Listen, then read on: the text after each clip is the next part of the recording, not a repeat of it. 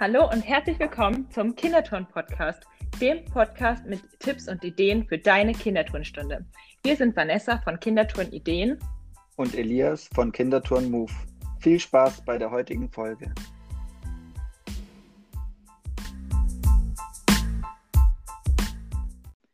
Hallo liebe Kinderturn-Community. Wir sind heute mit der angekündigten Folge am Start. Und zwar gibt es heute die Spielideen von euch, die ihr uns in dem Fragesticker geantwortet habt, für die Kinder ab sechs Jahren, also für das Schulalter. Genau. Und wir wollen starten mit dem ersten Spiel namens Zombieball.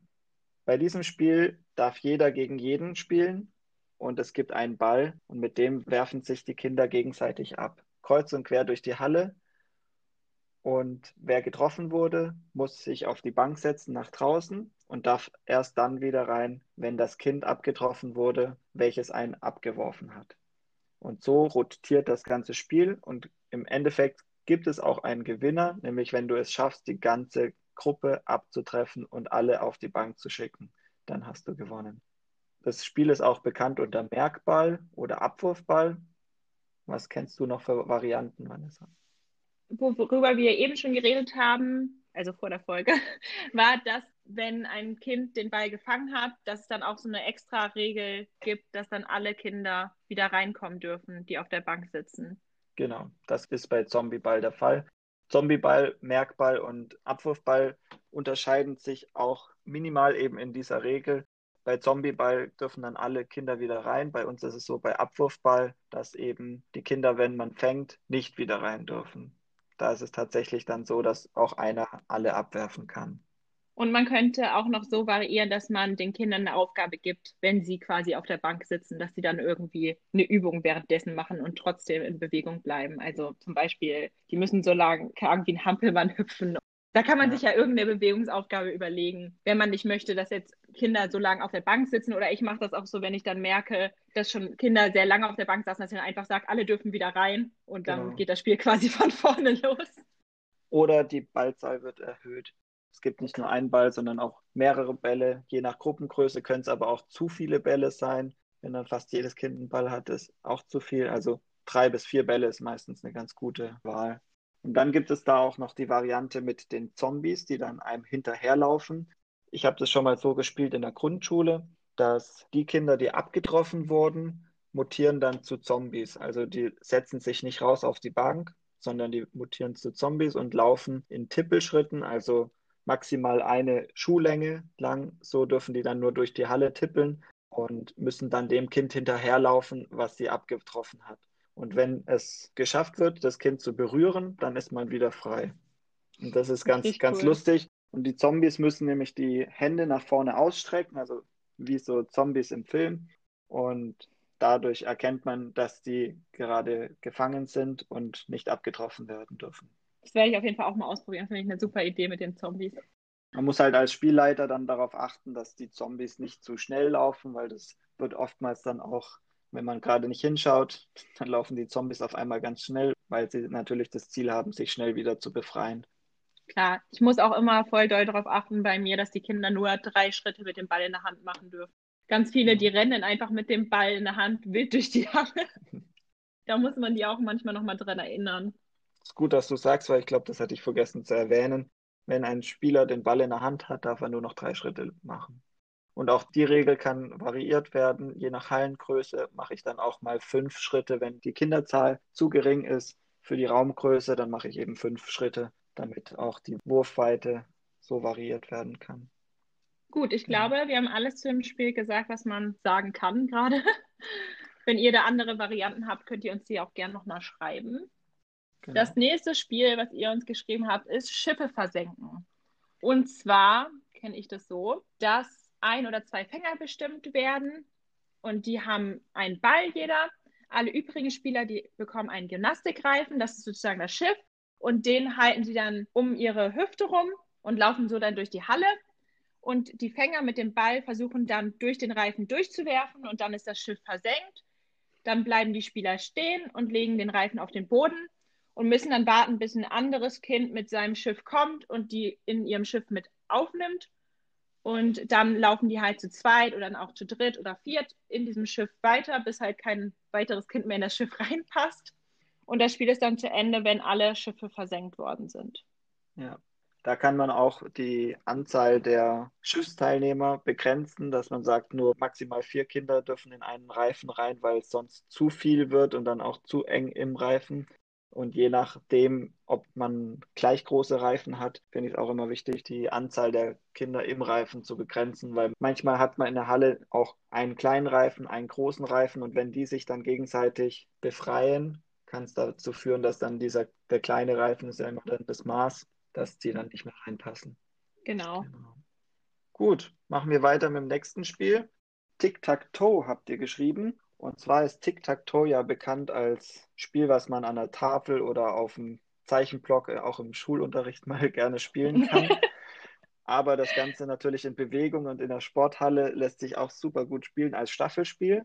Das klassische Tic-Tac-Toe-Feld wird ja in neun Blöcke unterteilt und da legen wir neun Reifen, also auch wieder Gymnastikreifen, auf den Boden und in diese Gymnastikreifen muss dann immer eine Hütchenfarbe reingelegt werden, um das Feld quasi mit der eigenen Farbe zu besetzen. Und Ziel des Spiels ist es natürlich, drei in einer Reihe zu erreichen. Drei Farben in einer Reihe. Und dann hat man gewonnen, wie im klassischen Tic-Tac-Toe-Spiel auch. Das habe ich auch schon ein paar Mal gespielt. Fanden die Kinder richtig cool. Aber es ist natürlich auch nicht so einfach, weil manche Kinder ja das noch nicht so verstehen, was wirklich dann das Ziel ist und ihren, ja, ihr Hütchen dann immer relativ planlos einfach irgendwie reinstellen. Oder dann so lang davor stehen und überlegen müssen, wo wollen sie es jetzt hinlegen und dann natürlich super viel Zeit verloren geht und dann möglicherweise das andere Team schon schnell drei in einer Reihe hat. Ja. Das muss man ein bisschen üben mit den Kindern, aber dann können die das auch richtig gut eigentlich. und es braucht auch meist, meistens ein paar Durchgänge, bis es dann eben klappt und bis dann auch jedes Kind diese Regeln von dem Spiel erklärt hat und verstanden hat, dass es auch ein bisschen um Geschwindigkeit geht bei dem ja. Spiel, um einen Vorteil zu erlangen beim Legen vorne am Spielfeld. Ansonsten, was hast du für verschiedene Materialien, die du in die Reifen reinlegst, als Variation zu Hütchen? Wir haben das zum Beispiel auch mal mit diesen Tennisringen gespielt. Die kennt ihr vielleicht auch. Oder mit Säckchen zum Beispiel. Ich glaube, da so kann man eigentlich alles... mit verschiedenen Farben. Genau. Man könnte ja, es auch mit Schiffern, Tüchern, benutzen. alles, was halt dieselbe Farbe hat, bietet sich da an. Dann gibt es auch noch eine fortgeschrittene Variation von Tic-Tac-Toe. Das wäre dann tatsächlich mit vier verschiedenen Mannschaften und vier verschiedenen Hütchenfarben und dass man auf die bereits gesetzten Hütchen eine andere Farbe draufsetzen kann. Also dass man die Farbe durch die immer die oberste, das oberste Hütchen zählt und da müsst ihr euch vorstellen, das sind so kleine Fußballhütchen, also nicht so Pylonen, große Pylonen, sondern da gibt es so fürs Fußballtraining meistens so kleine farbige Hütchen und die kann man ganz gut übereinander stapeln. Und ja, da zählt dann immer das oberst gelegte Hütchen. Und da ist dann die Mannschaft fertig, die es zuerst schafft, drei in einer Reihe zu machen. Die dürfen sich dann hinsetzen und das Spiel geht weiter, bis die letzte Mannschaft drei in einer Reihe geschafft hat. Sehr cool, das kannte ich noch gar nicht so. Sehr coole ist, Idee. Ist auch sehr, ja, da braucht immer einen Schiedsrichter am Spielfeld, der dann genau auch den Mannschaften sagt, wann sie sich hinsetzen dürfen, weil die Entfernung, die Laufstrecke von der, von der Staffel zu weit entfernt, dass alle Kinder das Spielfeld betrachten können und immer alles mitbekommen, welche Farbe und welches Team jetzt schon gewonnen hat quasi. Ich kenne das Spiel immer aus meiner Schulzeit. Also wir haben das immer heimlich im Unterricht gespielt, so auf dem Zettel, also nicht als Bewegungsspiel. Daran erinnert mich das immer total. Aber daher glaub, ist ja auch die Regel ganz gut bekannt. Also für die ja, meisten Grundschüler. Ich glaube, mein ganzes Notizbuch war voll mit so welchen Feldern. Vor allem im Matheunterricht, wenn dann die Kästchen. Stimmt, war dann ja schon perfekt. Gut, dann kommen wir zum nächsten Spiel. Das heißt Takashis Castle, oder? Ist richtig. Takeshis Castle ist, ne? Takeshis Castle, okay. Ich kenne das nämlich eigentlich gar nicht. Also nicht unter Kommt dem Namen. Aber ich habe sowas, sowas ähnliches habe ich schon mal gespielt. Und zwar müsst ihr dafür erstmal einen Hindernisparcours aufbauen aus verschiedenen Geräten. Und in einer gewissen Entfernung wird dann am besten noch eine Bankreihe aufgestellt oder alternativ irgendwie Seilchen oder so hingelegt als Markierung einer Linie. Dann werden zwei gleich große Mannschaften gebildet. Die eine Mannschaft wird als erstes den Hindernisparcours überwinden und die andere Mannschaft stellt sich hinter diese Bankreihe und muss versuchen, mit Bällen die Mannschaft abzuwerfen, die versucht, den Hindernisparcours zu überwinden. Wenn jemand abgeworfen worden ist, dann muss er direkt wieder zum Start zurückgehen. Wenn ein Kind geschafft hat, den Hindernisparcours durchzulaufen, dann bekommt die Mannschaft einen Punkt. Genau. Es wäre halt sinnvoll, noch vielleicht Kinder auf der anderen Seite des Hindernisparcours aufzustellen, die die Bälle dann wieder zurückwerfen zu den Kindern, die hinter der Bank stehen, weil sonst vielleicht irgendwann die Bälle aufgebraucht worden sind. Das kommt aber auch natürlich darauf an, mit wie vielen Bällen man spielt. Genau, und dann irgendwann werden auch die Mannschaften getauscht, also dass die ihre Rollen tauschen, dass dann das andere Team quasi abwirft. Das passiert dann meistens nach einer gewissen Zeit. Ich habe das schon öfters in der Grundschule gespielt. Wir machen meistens fünf Minuten Blöcke, weil so lang können dann auch die Läufermannschaft, die kommen irgendwann aus der Puste, wenn die die ganze Zeit den Parcours überwinden und die ganze Zeit am Rennen sind. Da ist es meistens leichter, die Werferrolle inne zu haben. Und ja, je nach Gruppengröße und eben, hast ja schon gesagt, dass meistens benutzt man alle Softbälle, die man nur irgendwie in der Halle finden kann, um da die Kinder abzuwerfen mit Softbällen. Aber es braucht auf jeden Fall zwei bis drei Rückwerfer, die dann die Bälle auch wieder hinter die Bank werfen. Aber ansonsten hast du super erklärt. Ist ein sehr, sehr cooles gut. Spiel für die Grundschule. Ja. Finde ich auch super cool. Aber man muss halt auch so ein bisschen gucken, was man aufbaut dass das nicht so ja, zu gefährlich ist, sage ich mal, wenn die Kinder da schnell rüber sprinten. Ja. Ich würde auch immer, also bevor das Spiel überhaupt losgeht, würde ich alle Kinder einmal über den Parcours drüber laufen lassen, dass jedes Kind mit dem Parcours vertraut ist und auch weiß, wo es sich am besten verstecken kann. Beispielsweise hinterm Kasten kann man sich ja ducken und dann kann man nicht abgetroffen werden. Ich stelle auch meistens noch diesen großen Turnläufer, der meistens aufgerollt wird, auf so eine Rolle. Den stelle ich meistens hochkant auf, so als Abblock oder als ja, Schranke, dass man sich dahinter halt verstecken kann. Oder große Kästen baue ich auf, damit man einfach auch als Läufer nicht permanent unter Beschuss ist, sondern dass man als Läufer auch die Möglichkeit hat, sich innerhalb des Parcours zu verstecken. Ein sehr cooles Spiel auf jeden Fall, was ich leider noch viel zu selten gespielt habe. Und dann kommen wir auch. Und auch also, gar nicht unter dem Namen kannte. Ich weiß gar nicht, ich hab, weiß gar nicht mehr den Namen, unter welchem Namen ich das gespielt habe. Vielleicht habe ich es einfach ohne Namen gespielt. Ich hm. weiß es nicht, aber ich habe das auf jeden Fall schon mal so ähm, ähnlich gespielt. Das weiß ich noch. Aber ist schon mein, sehr lange ja. her. Ich meine zu wissen, dass das von so einer chinesischen oder japanischen Fernsehserie kommt, dieses System, wo eben Leute über einen gewissen Hindernisparcours drüber laufen müssen und daher kommt diese Spielidee. Ich kannte auch früher mal die Fernsehsendung Wipeout, war dann eher so diese äh, amerikanische Alternative. Da wurden dann die Leute irgendwie ähnlich wie Ninja Warrior in, in Wassergraben geschubst. Da gab es halt einen Parcours und der hat halt Trickstellen, wo, wo man halt drüber klettern musste und dann wurden die Leute halt bei ein paar Stellen oder Sequenzen war es halt immer sehr amüsant zu sehen, wie die dann ins Wasser katapultiert worden sind. Und daher, ja, so diese Faszination für dieses Spiel wahrscheinlich entstanden. Gut, dann sind wir auch schon beim letzten Spiel, was ihr uns auch zugesendet habt. Auch ein absolutes Lieblingsspiel von mir, nämlich Affenfangen. Und zwar wird beim Affenfangen so viel wie möglich an Geräten aus dem, ich habe erst letztens einen Post drüber gemacht, fällt mir ein, wird so viel wie möglich Materialien aus dem Geräteraum in die Halle reingestellt und als Parcours aufgebaut, sodass man kreuz und quer durch die Halle von einem Gerät zum anderen kommen kann und sodass es ganz viele Wege innerhalb des Parcours geht, wie man diesen Parcours überqueren kann. Wichtig ist nur, dass man eben ähnlich wie bei der Boden ist Lava den Boden nicht berühren muss, sondern dass man den ganzen Parcours kreuz und quer überqueren kann, ohne den Boden zu berühren weil das ist dann im Endeffekt die Aufgabe des Spiels. Zuerst mal wird der Parcours erkundschaftet wieder von den Kindern, um auch die Sicherheit zu gewährleisten. Und anschließend wird es dann eben Affen geben, die dann die Leoparden im Dschungel jagen. Und wenn ein Leopard den Boden berührt, dann muss er ins Gefängnis. Und die Affen versuchen eben alle Leoparden zu fangen.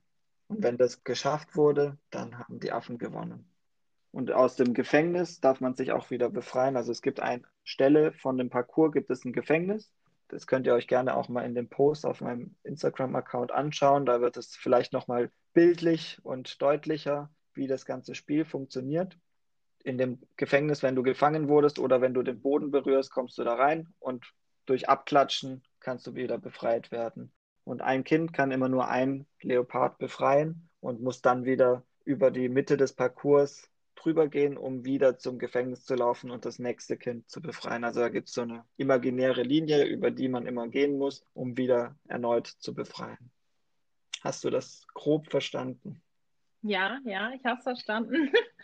Ist schwierig, ohne, ohne auch, Bilder so zu erklären, aber.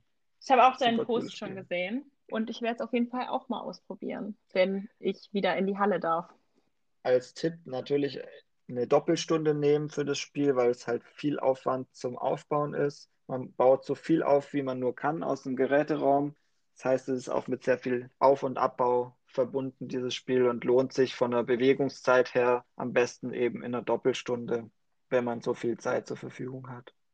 Oder man hat vorher alles aufgebaut, dann kann man es natürlich auch so spielen. Genau, dann kommen wir jetzt zu unserem Highlight der Woche. Mein Highlight war, dass ich mit einer lieben Freundin, ich glaube, ich darf ihren Namen sagen, habe ich auch schon auf Instagram erwähnt, Julia heißt sie, mit der war ich zusammen in der Turnhalle und wir haben da neue Kinderturnvideos gedreht. Sechs Stück haben wir geschafft zu drehen, das war echt ganz schön anstrengend. Und zusätzlich haben wir auch noch ein paar Fotos geschossen, die ihr wahrscheinlich bald oder jetzt schon gesehen habt auf Instagram. Genau, und das hat super viel Spaß gemacht auch wenn wir langsam echt so das Bedürfnis haben, einfach wieder mit Kindern in die Halle zu gehen und nicht mehr Lust haben, uns dafür eine Kamera zu setzen und da zu touren, alleine für uns. Und für die Kinder zu Hause wahrscheinlich waren die Videos, oder? Ja, ja, klar. Aber das ist halt mhm. irgendwie, ja, man fühlt sich halt trotzdem so allein. Also man weiß dann schon, dass die Kinder es später gucken, aber man hat halt nicht so ein Feedback direkt, wie man es jetzt hat, wenn man in der Turnhalle mit denen zusammen ist. Und ja, ist einfach was komplett anderes, worauf wir so langsam so denken, wir haben einfach langsam reicht's, langsam wollen wir einfach wieder normal unsere Kindertouren machen, wir wollen wieder coole Parcours aufbauen für die Kinder, wir wollen die wieder live sehen, mit denen live zusammen Sport machen können ja. und hoffen einfach, dass es bald endlich soweit ist und es wieder rausgeht. Vielleicht, wenn ihr die Folge hört, ist es auch schon wieder soweit. Ich hoffe es, dass wir dann schon wieder draußen wenigstens Sport machen können, vielleicht auch schon wieder zurück in der Halle sind. Wer weiß das schon so genau. Aber ich glaube, das geht euch allen genauso wie mir. Ich kann dein persönliches Highlight, das Schnuppern von Hallenluft, auf jeden Fall verstehen. Bei mir war das wöchentliche Highlight auf jeden Fall ein Turnier, was ich in der Schule mit den Kindern gespielt habe, nämlich ein Fußballturnier Outdoor auf dem Sportplatz. Habe ich viele Kinder in Bewegung gebracht in der Notbetreuung im Ganztag und das hat auf jeden Fall viel Spaß gemacht, weil die Kinder auf jeden Fall Bock hatten, sich wieder zu bewegen. Das hat man richtig gemerkt, dass die keine Lust mehr auf Homeschooling hatten und in der Schule wieder richtig Gas geben wollten. Und die waren da voll dabei. Das hat auf jeden Fall sehr viel Spaß gemacht diese Woche. Das glaube ich. Bin ich auch ein bisschen neidisch ja. auf dich, da hatte ich jetzt auch Lust Ja, und dann sind wir auch schon am Ende der Folge angekommen. Wir haben auch noch ein Shoutout der Woche dieses Mal haben wir uns dazu entschieden, die Instagram-Seite von Vimasu euch ans Herz zu legen. Und zwar findet ihr bei vimasu.de, das ist ein Instagram-Account, als auch Webseite, als auch Facebook-Seite, findet ihr super tolle Materialien als Sportlehrer, als Übungsleiter für den Sportunterricht. Schaut da auf jeden Fall mal vorbei. Es sind sehr viele coole Materialien dabei, unter anderem auch unsere Materialien, der Kinderturn-Hallenplaner und auch die Kinderturn-Karteien eben speziell fürs Thema Kinderturnen, aber auch weit darüber hinaus viele, viele Materialien, die es sich lohnt anzuschauen. Genau. Dann würde ich sagen, war es das mit der heutigen Folge. Schön, dass ihr wieder dabei wart und tschüss, bis zum nächsten Mal. Bis zum nächsten Mal. Tschüss. Das war's auch schon wieder mit der heutigen Podcast-Folge. Wir hoffen, du konntest Tipps und Ideen für deine Kinderturnstunde mitnehmen. Wenn dir die heutige Folge gefallen hat, dann würden wir uns über eine 5-Sterne-Bewertung auf iTunes freuen. Abonniere auch gerne den Podcast, um keine weitere Folge zu verpassen. Bis zum nächsten Mal zu deinem Kinderturn-Podcast.